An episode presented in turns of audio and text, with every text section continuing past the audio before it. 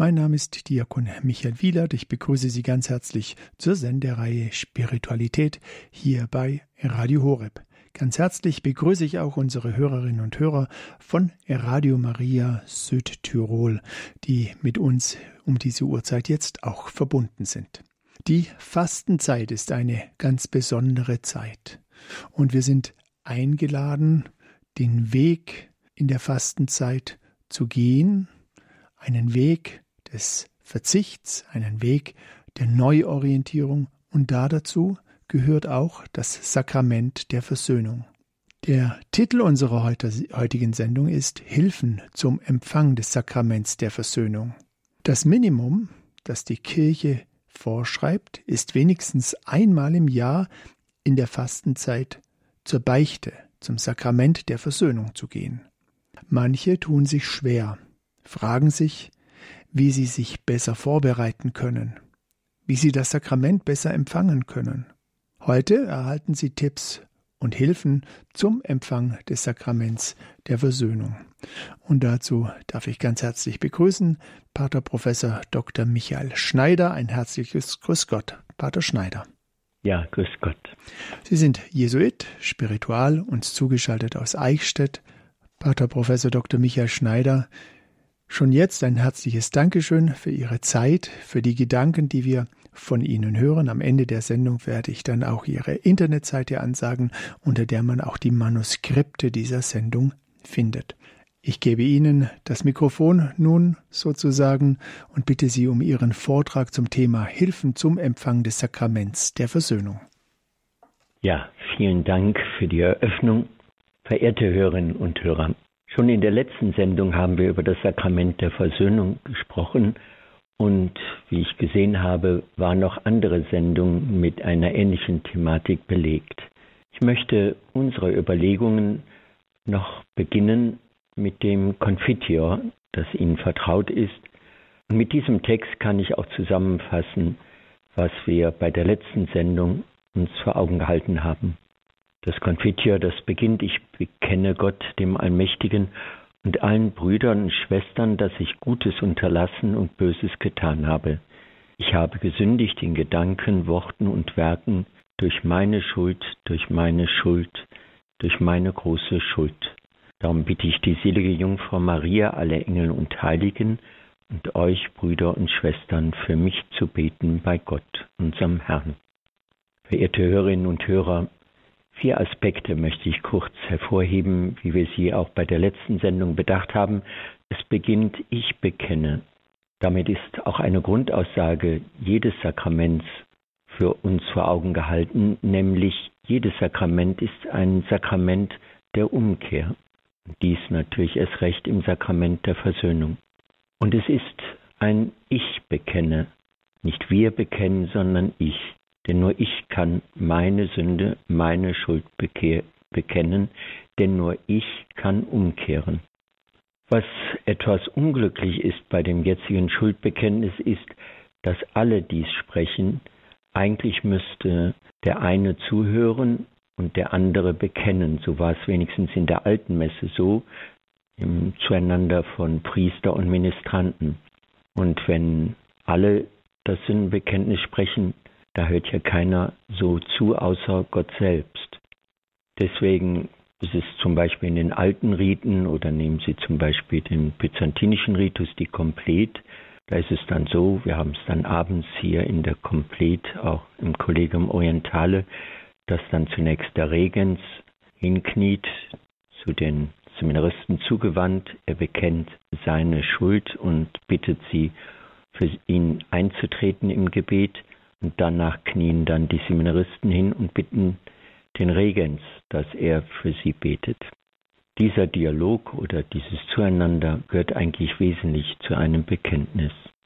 Und dann die wichtige Aussage, Brüder und Schwestern, für mich zu beten. Also das Bußsakrament, das Sakrament der Versöhnung ist nicht etwas, was nur meine Privatangelegenheit oder etwas zwischen mir und dem Priester ist, sondern so haben wir es in der letzten Sendung auch gesehen, ich bekenne immer auch vor dem Forum der Kirche meine Schuld.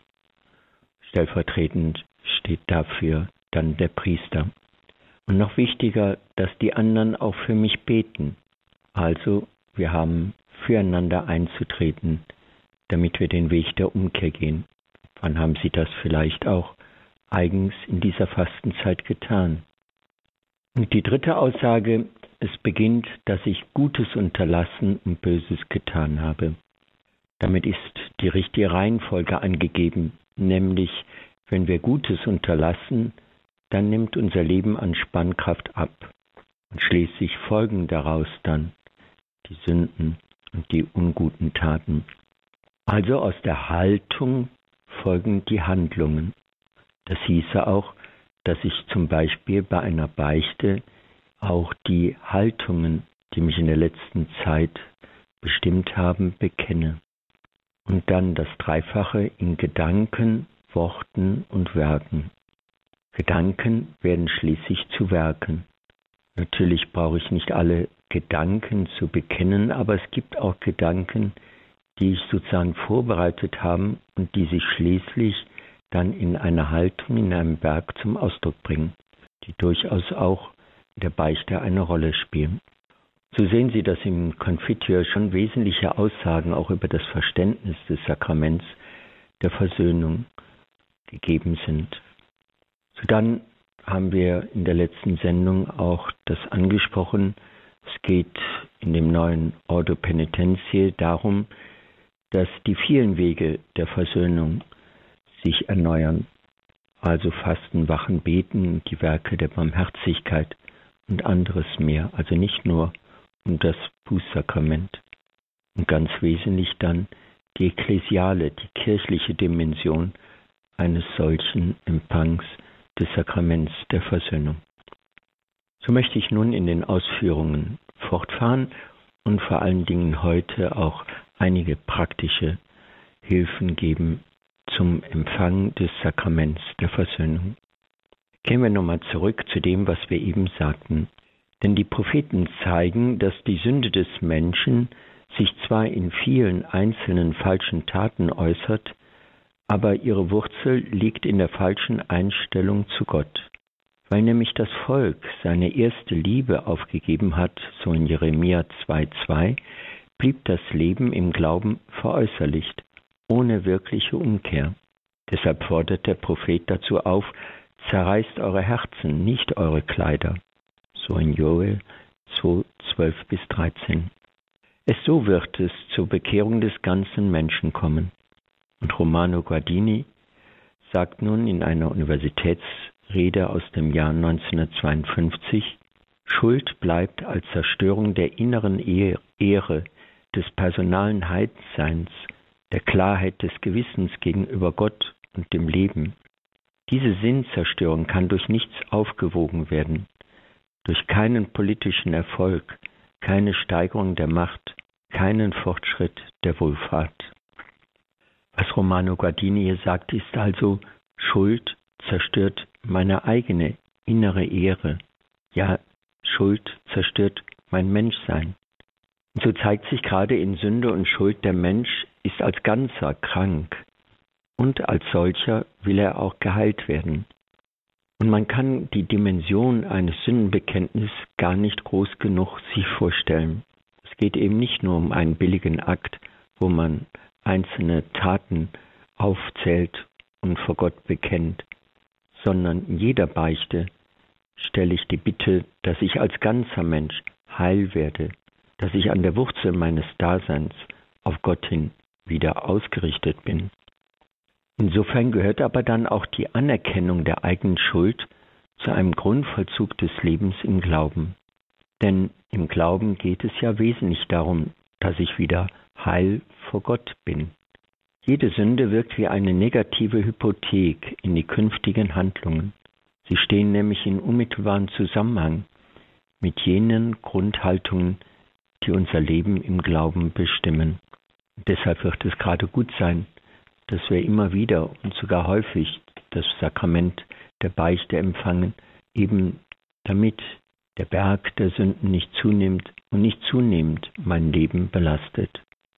Dies alles bedeutet für die Vorbereitung auf die Beichte, dass wir in ihr nicht nur quasi rein juridisch gemäß einem Gebotekatalog alles in Ordnung zu bringen haben. Vielmehr werden wir im Bekenntnis unserer Sünden ebenso unsere Berufung als Glaubende bedenken, die uns als Christ geschenkt ist. Und hierzu möchte ich nun einige praktische Hilfen geben. Ein erstes.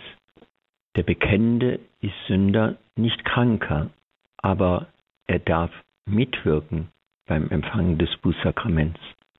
Das Bekenntnis von Sünde und Schuld öffnet den Penitenten, also dem Büßenden, für das Geschenk eines neuen Sinnes im eigenen Leben.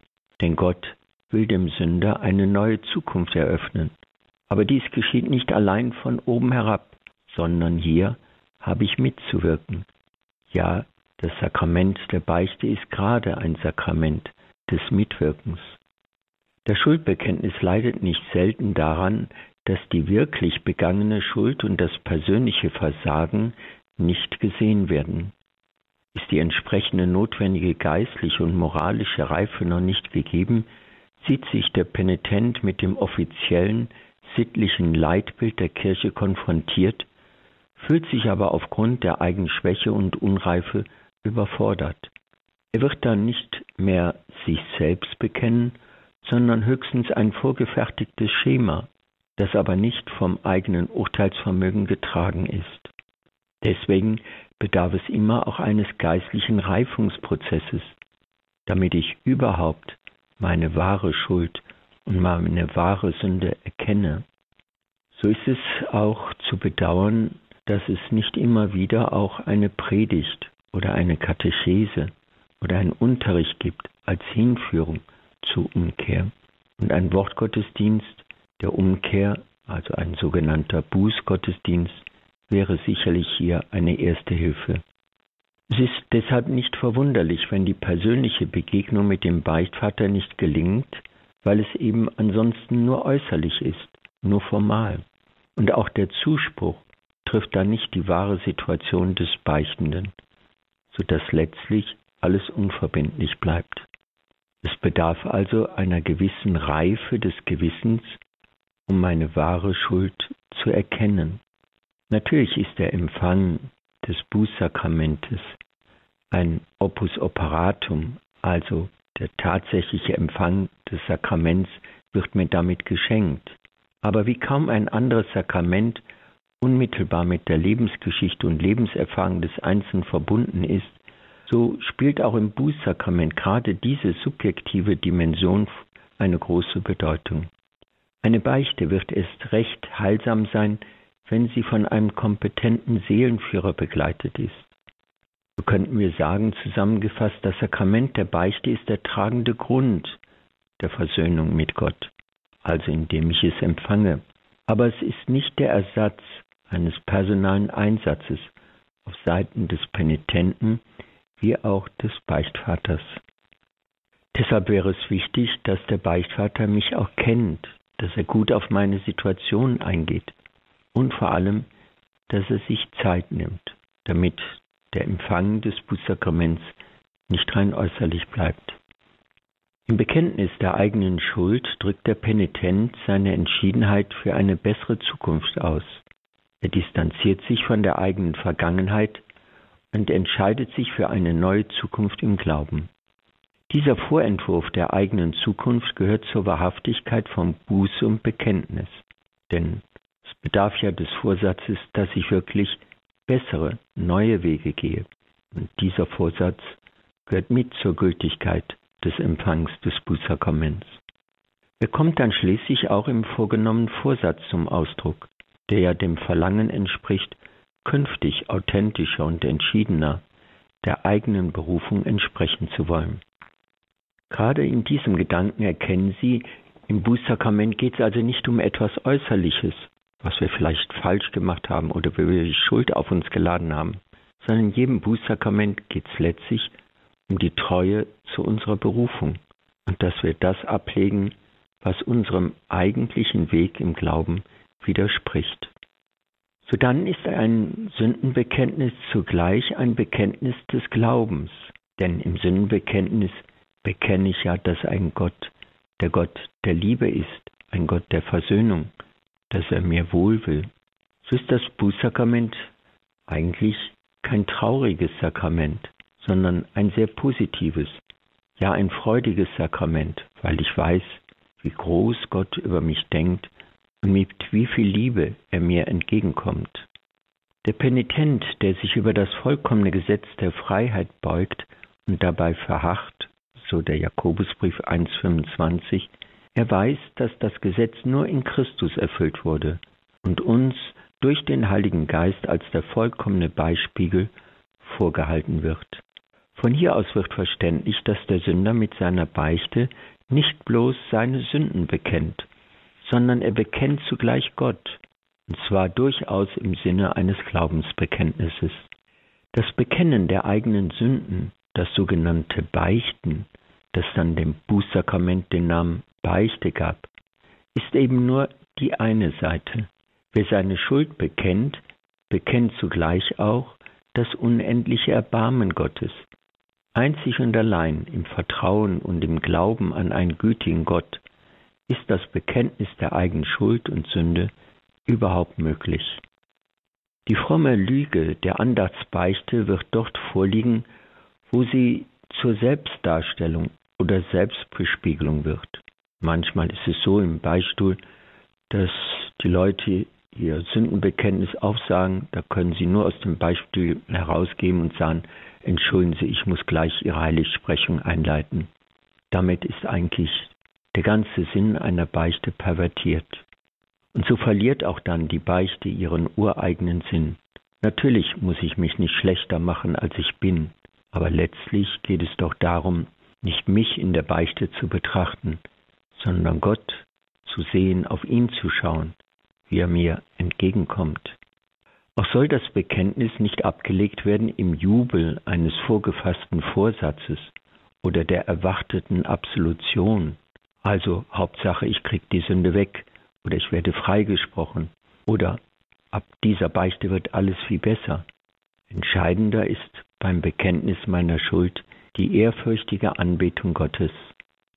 Denn in der Beichte staune ich darüber, dass Gott so groß über mich denkt, ja, dass er für mich sogar am Kreuz gestorben ist. Die Beichte lebt von einem solchen überraschten Staunen über die Größe Gottes und sein Erbarmen. Sie werde ich anbeten. Ohne das Staunen über Gottes zuvorkommende Freizügigkeit führt das Bekenntnis zu einem Gnadenautomatismus. Denn mit einem gar vollständigen Bekenntnis der eigenen Schuld und Sünde möchte man vielleicht Gottes Gnade für sich voll ausschöpfen, wird darüber aber letztlich Gott und dem Sakrament nicht gerecht.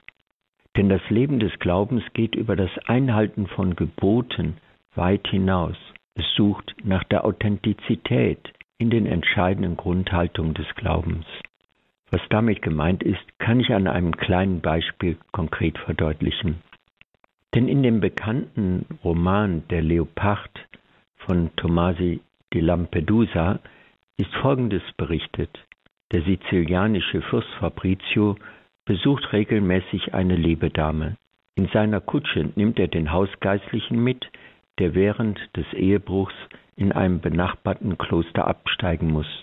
Denn der Fürst liebt es, nach getaner Arbeit gleich und ohne Zögern zu beichten. Das meine ich eben mit einem Gnadenautomatismus. Da fehlt eben die wichtige Dimension, das Staunen, die Anbetung Gottes und die Freude darüber, wie groß Gott in seinem Erbarmen ist. Also das Erste ist das Mitwirken des Penitenten. Sehr wesentlich, nämlich damit es überhaupt auch zu einem glaubwürdigen Ansatz der Umkehr kommen kann.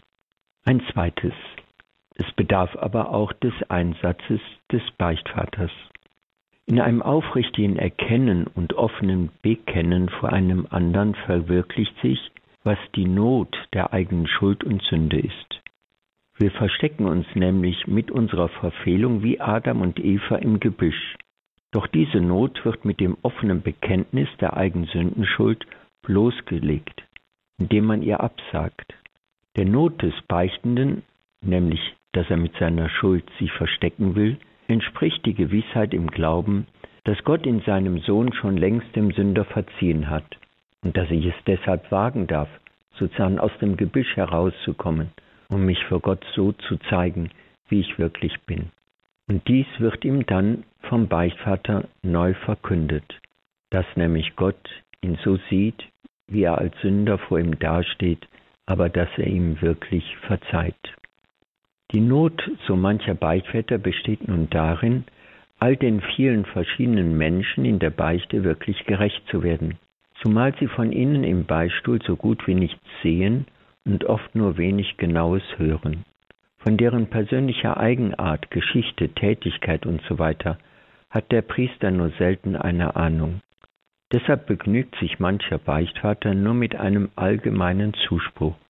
Es bedarf demnach einer geradezu charismatischen Begabung, die mit Weihe und Jurisdiktionsvollmacht nicht schon einfach gegeben ist, um jedem Einzelnen dort anzusprechen, wo er Trost und Hilfe oder auch Ermahnung und Zurechtweisung nötig hat. Und deshalb ist es wichtig, dass der Beichtvater, aber auch der Penitent sich vor der Beichte vorbereiten, nämlich durch ein Gebet um die Gaben des Heiligen Geistes, damit das gesagt wird, was gesagt werden muss. Und vielleicht probieren Sie es einmal, dass Sie vor einer Beichte für den Beichtvater beten, dass er Ihnen das sagt, was Gott Ihnen sagen möge. Es gäbe manche Möglichkeit, die Not der gegenwärtigen Beichtpraxis zu lindern. Man kann beispielsweise, wie gesagt, dem Beichtenden empfehlen, dass sie sich einen ständigen Beichtvater wählen, der sie mit der Zeit besser kennt, auch ließen sich die Beichtzeiten so einrichten, dass für die Einzelnen mehr Zeit zur Verfügung steht. Weiterhelfen kann vor allem, wenn dem Penitenten bei der Beichter klar vor Augen steht, dass er in ihr Christus selbst begegnet und wenn diese Erfahrung im Vollzug der Beichte konkret auch zum Ausdruck kommt. Wir sagten es schon in der letzten Sendung, es wäre durchaus möglich, dass ich auch die Beichte formuliere in einem Gebet an Christus, unmittelbar an ihn gerichtet. Oder zumindest, dass ich vor der Beichte das Wort der Heiligen Schrift lese und aus der Betroffenheit mein Bekenntnis vor Gott trage.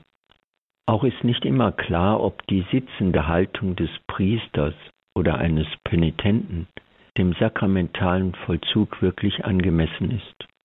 Es gibt sogar Möglichkeiten, dass beide niederknien und Gott um die Gnade der Verzeihung bitten oder dass sie vielleicht vor einem Andachtsbild beten, vor einem Bild von Christus.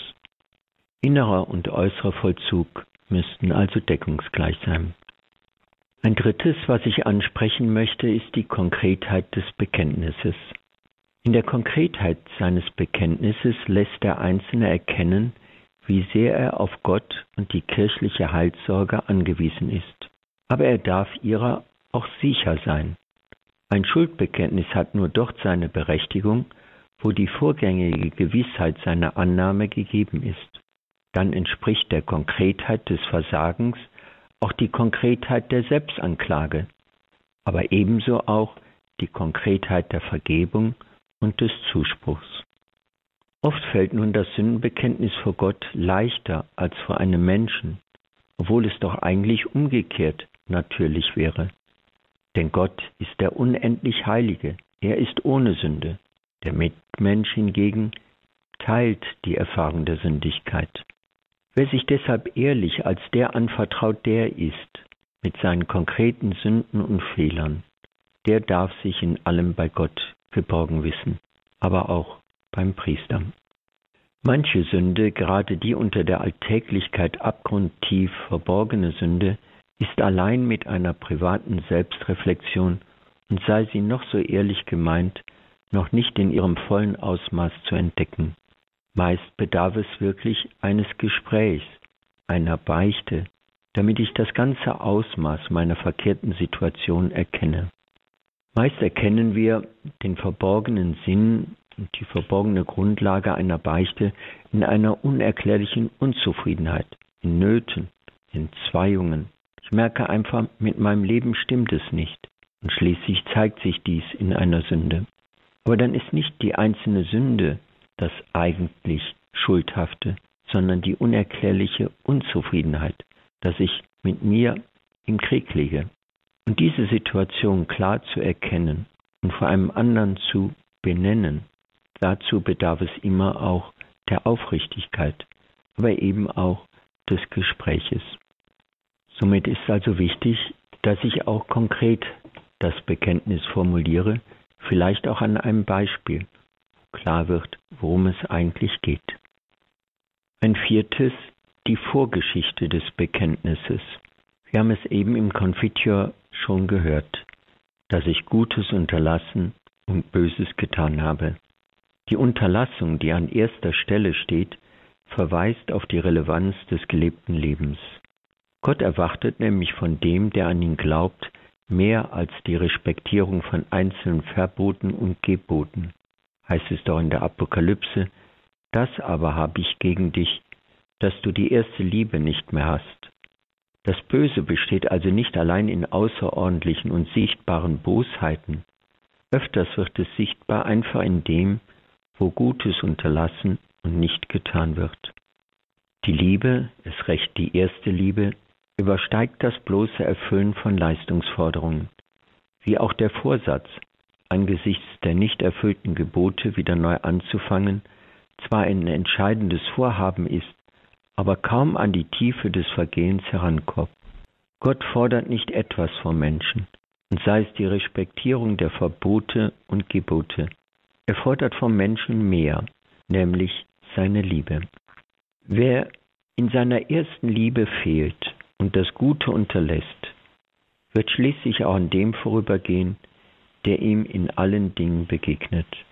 Dazu spricht Matthäus 25 eine deutliche Sprache. Der Nackte, der Obdachlose, der Hungernde, immer wieder am Tag begegnen wir ihnen und dafür bedarf es der offenen Augen und vor allem der ersten Liebe. Denn an der Liebe ist es nie genug. Und wer hier nicht wächst, schrumpft ein, wie die heilige Teresa von Avila sagt. Gegen den Rückschritt gibt es nur ein Mittel, nämlich immer wieder von vorn anzufangen. Sonst verfällt man täglich mehr und gebe Gott, dass man es noch merkt. So das Wort von Teresa von Avila. In der Liebe nicht zu wachsen, ist die erste Weise von Schuld und Sünde. Und so geht es also nicht nur darum, sozusagen festzustellen, dass wir uns wieder verfehlt haben. Viel wichtiger ist es, dass wir uns nach einer Beichte um die Liebe kümmern und einen Einsatz der Liebe versuchen. Und so ist es wesentlich, dass wir auch nicht nur einen Vorsatz fassen oder dass wir die Buße absolvieren. Vielleicht wäre es viel besser noch auch ein Werk der Liebe zu setzen, ein Werk der Liebe im Übermaß, um mich noch einmal neu gerade für die Liebe zu entscheiden. Also, was wir in diesem Punkt gesagt haben, bedenke auch die Vorgeschichte des Bekenntnisses, vielleicht auch die Vorgeschichte des Einsatzes deiner Liebe.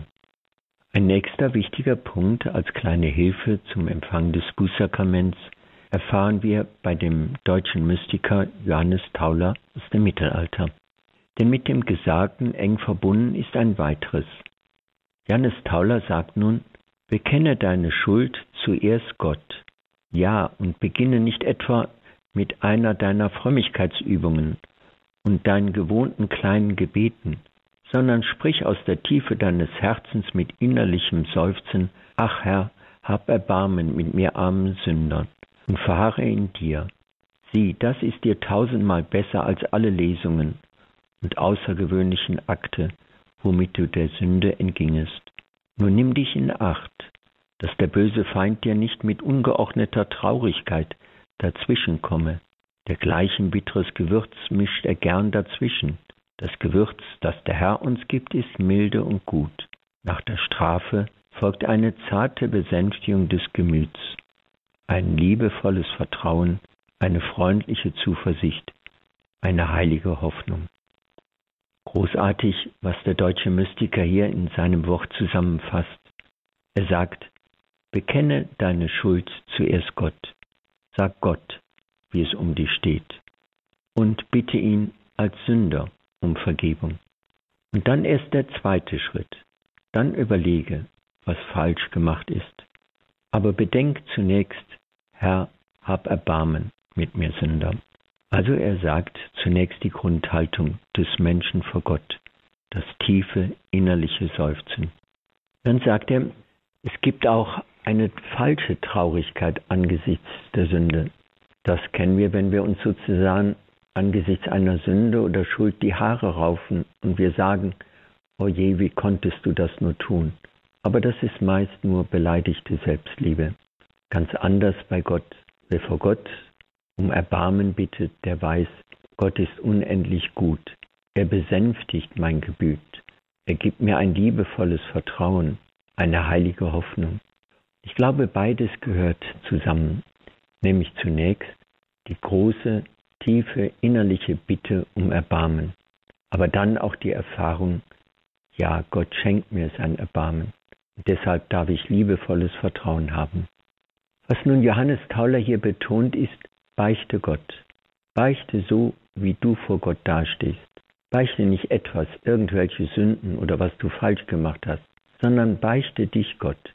Beichte so, wie du vor Gott dastehst. So sollen wir also nicht nur etwas, sondern uns selbst vor Gott bekennen.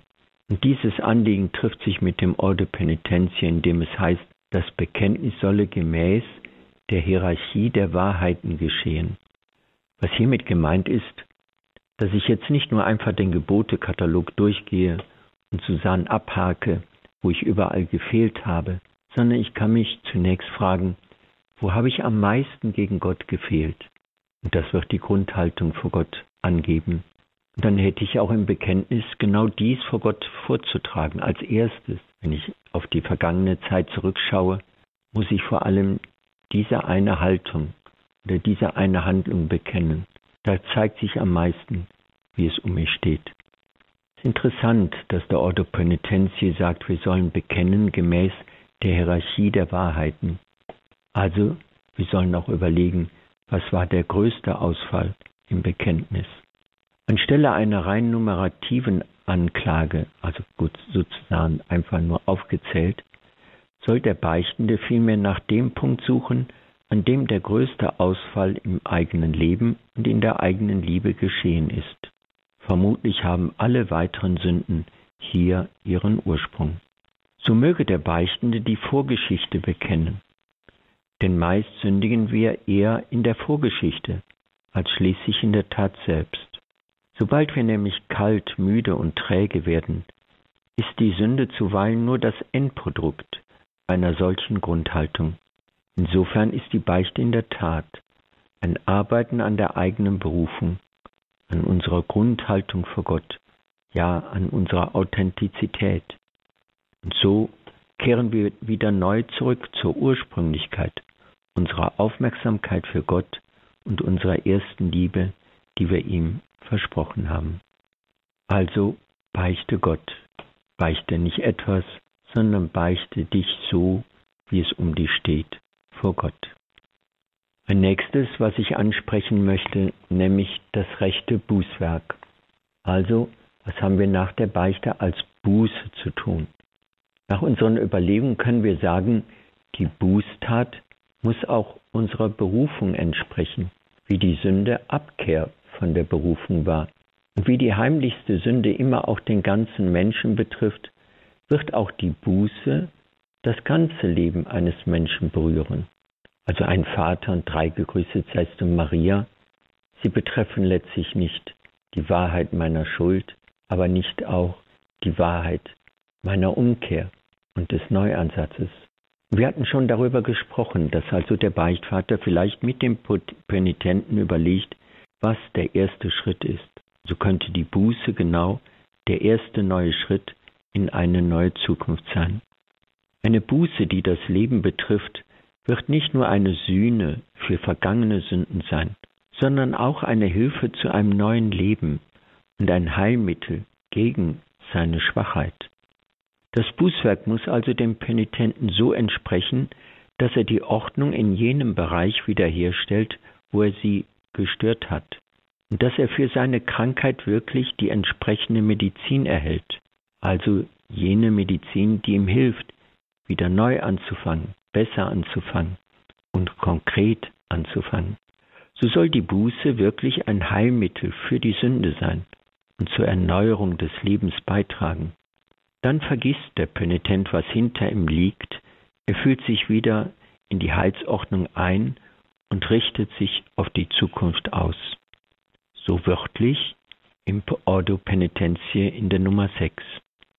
Der Ordo Penitentiae sagt also, die Buße soll so sein, dass sie die Ordnung in jenem Bereich wiederherstellt, wo der Penitent sie zerstört hat. Es soll auch die entsprechende Medizin sein, die wirklich zur Erneuerung seines Lebens beiträgt, damit er vergisst, was hinter ihm liegt, aber auch den ersten Schritt in eine neue Zukunft bringt. So der Ordo Penitentiae in Nummer 6. Bei der herkömmlichen Praxis galt die Beichte mehr oder weniger mit der Lossprechung als abgeschlossen, kam doch der Buße selber nur ein geringfügiger Wert hinzu, wie es sich in einer Gebetsauflage eben von Dreivater Unser oder Ave Maria ausdrückt. Aber das Rituale des Ordo Penitentiae geht hier einen anderen Weg. Es spricht nicht mehr von der aufgegebenen, sondern von einer vorgeschlagenen Buße. Der Hinweis auf die vorgeschlagene Buße meint, der Beichtvater soll mit dem Penitenten bedenken, ob die vorgeschlagene Buße seiner Situation entspricht und wirklich eine Hilfe darstellt, um den neuen Weg zu betreten. Dabei ist eben an eine Buße gedacht, die den ersten Schritt in die neue Zukunft sicherstellt. Die Bußauflage muss aber auch von der berechtigten Zuversicht getragen sein, dass der Einzelne seinen neuen Weg recht einschlagen und auch meistern wird. Der Schritt in die Zukunft, der mit jedem Bekenntnis der eigenen Schuld verbunden ist, konkretisiert sich in der Bußauflage nur, wenn diese konkret und fühlbar ist sonst verliert die Bußhandlung ihren eigentlichen Dienstwert. Demnach schließt die Lossprechung die Beichte nicht vollends ab, sondern sie leitet zu einem ersten konkreten Schritt in das neue Leben an und ist so etwas wie das verbindende Glied zwischen dem Empfang des Sakraments und dem Schritt in ein neues Leben. In der Übernahme der Buße zeigt sich dann die Bereitschaft des Einzelnen, aber auch die Verantwortung der Kirche für das Heil des Einzelnen. Es ist seine Buße, aber eben auch die Buße der Kirche, wie wir nun in einem weiteren Punkt zeigen wollen. Es geht also im nächsten Punkt darum, die kirchliche Dimension der Beichte. Jede christliche Gemeinde, die aus der Versöhnung lebt, wird selbst zu einem Sakrament der Versöhnung. Der Penitent ist nicht nur für sich ein armer Sünder, er steht in der Gemeinschaft von Sündern, die die Kirche ist, und die er um den Zuspruch der Versöhnung bittet, den er sich selber nicht geben kann. Er bleibt auf die Amtshandlung der Kirche angewiesen, und das sakramentale Tun der Kirche wird als Form des Sakraments mit zur Buße. Das frühchristliche Bußritual brachte dies durch seinen Öffentlichkeitscharakter deutlich zum Ausdruck denn es betraf das Verhältnis des schuldig gewordenen zur Gemeinde, besonders wenn die drei Kapitalsünden vorlagen. Da bekannte er ja vor der Gemeinde seine Schuld, kam sozusagen auf die Bußbank und wurde schließlich vor den festlichen Ostertagen mit der Kirche versöhnt. Und die Aussöhnung mit der Gemeinde oder mit der Kirche galt dann als die Außenseite der Wiederversöhnung des Sünders mit Gott. Und die in der Rekonziliation gewährte Pax cum Ecclesia, also der Frieden, die Aussöhnung mit der Kirche, enthielt dann auch die Versöhnung mit Gott.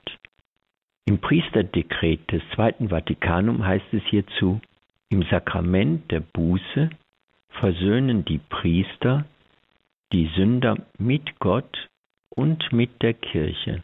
Und Sie kennen es aus der Absolutionsformel, durch den Dienst der Kirche schenke er dir Frieden und Versöhnung. Es gibt eine Außenseite, das ist der Dienst der Kirche, und eine Innenseite, nämlich der Dienst Gottes am Sünder. Die Erfahrung der eigenen Schuld und Sünde führt also in die Begegnung mit Christus, aber eben auch mit seiner Kirche. Christus ist eben wirklich die Kirche, und die Kirche ist der Bereich seines Friedens, und sie handelt entscheidend an seiner Stadt. Die Zugehörigkeit zu Christus wie auch die Zugehörigkeit zur Kirche sind die beiden Grunddimensionen des in Christus geschenkten neuen Lebens der Versöhnung. Jede christliche Versöhnung ist also vermittelt durch Menschen, weshalb die Versöhnung mit der Gemeinschaft, mit der Kirche auch das sakramentale Zeichen der Versöhnung mit Gott ist. Jede Versöhnung mit Gott schließt die Versöhnung mit der Kirche ein. Die Versöhnung ist eben nicht nur eine Sache des Einzelnen, sondern auch der Kirche, die als ganze Träger der Vollmacht von Versöhnung ist. Und so ist es ja wichtig, dass wir sagen, nicht allein Petrus, sondern die ganze Kirche bindet und löst die Sünden. So lesen wir es schon bei Augustinus. Die kirchliche Dimension der Versöhnung spricht nun Blaise Pascal in seinen Pensées an. Er sagt, Gott wollte nicht ohne die Kirche absolvieren. Wie sie an der Beleidigung teilhat, so soll sie nach seinem Willen auch am Verzeihen teilhaben. Er gesellt sie dieser Vollmacht zu, wie die Könige es bei ihren Parlamenten tun. Wenn sie aber ohne Gott löst oder bindet, ist sie nicht mehr die Kirche, wie das auch beim Parlament der Fall ist. Wenn der König einen begnadigt, muss diese Gunst vom Parlament eingetragen werden, ratifiziert, aber das Parlament ohne den König und weigert es sich, die Verfügung des Königs zu bestätigen, so ist es nicht mehr das Parlament des Königs, sondern eine Körperschaft in Revolte. So Blaise Pascal. Da der Kirche als Ganzer die versöhnende Sendung gegeben ist, wird auch die ganze kirchliche Gemeinschaft bei den Sakramenten aktiv. Sie ist es, die den Einzelnen mit Gott versöhnt, so wie es eben in der Lossprechungsformel heißt, durch den Dienst der Kirche schenke er dir Verzeihung und Frieden. So ist also auch in jeder Beichte immer die ganze Gemeinde unmittelbar gegenwärtig, eben in der Person des Priesters. Ja, wir können sagen, wir müssen noch mehr hinzufügen, denn das Werk der Versöhnung ist der Kirche als Ganzer aufgetrieben. Und deshalb tun alle alles, aber eben nicht auf dieselbe Weise. Die ganze Kirche wirkt als das priesterliche Volk beim Werk der Versöhnung, das ihr von Gott anvertraut ist, auf verschiedene Weise mit. Die Gläubigen sprechen zwar das Wort der Vergebung nicht aus, das tut der Priester in der Absolution, weil die Gläubigen vom Amt her der Gemeinde nicht vorstehen. Und dennoch haben sie daran teil, wie die lange Praxis der Laienbeichte zeigt, der noch Thomas von Aquin einen gewissen sakramentalen Grad zuerkennt. Die kirchliche Dimension jeder Versöhnung müsste heute noch in der Privatbeichte viel stärker betont werden. Und sie müsste gerade dies zum Ausdruck bringen, wie wir es im Konfitier tun. Ich bekenne Gott, dem Allmächtigen, und allen Brüdern und Schwestern. Aber dann heißt es auch, Darum bitte ich die selige Jungfrau Maria, alle Engel und Heiligen und euch, Brüder und Schwestern, für mich zu beten bei Gott, unserem Herrn. Der Dienst der Versöhnung, welcher der ganzen Kirche aufgetragen ist, bis hin zu den Engeln, ist kein Dienst neben vielen anderen, sondern gehört zu den Grundvollzügen der Kirche als sakramentaler Präsenz der vergebenen Gnade Gottes. Und so ist gerade dieses fürbittende Gebet für die Sünder eine wichtige Dimension der Vergebung, ja des Empfangs des Bußsakraments. Verehrte Hörerinnen und Hörer, noch ein letztes, nämlich die sakramentale Dimension des Bußsakraments. Wittig hat sich einmal gefragt als junger, warum hat Jesus Christus uns nicht auch von der Beichte erlöst? Wenn er uns schon erlöst hat. Die Frage nach dem Sinn christlicher Buße kommt nicht von ungefähr. Wir leben heute in einer Welt, für deren Aufbau und Lebensrhythmus die Vorstellung der Sünde keine Rolle mehr spielt. Es ist eine Welt, die weder die Sprache besitzt, Sünde auszusprechen, noch Orte der Vollmacht, von Sünde loszusprechen, und die darüber hinaus beides nicht zu vermissen scheint. Und so ist es ja, dass die Beichte für viele auch zu einem Sakrament der Angst geworden ist. Und sie fragen sich, bedarf es wirklich der Beichte? Oder sie haben sich schon längst verabschiedet vom Empfang des Bußsakraments. Aber hier verliert sich auch eine Grunddimension unseres Glaubens, aber auch unserer Kirche. Denn jede christliche Umkehr ist eine Umkehr in das Sakrament. Das erkennen wir schon in der Taufe. Indem wir umkehren in das Sakrament der Taufe, bekennen wir unseren Glauben, dass wir mit Christus gestorben und auferstanden sind. Oder die Feier der Eucharistie als der Höhepunkt aller Sakramente, denn in ihr feiern wir die Versöhnung auf eine Weise, wie wir sie auf keine andere Weise je vollziehen könnten. Und so ist wenigstens der katholische Glaube grundlegend sakramental verfasst.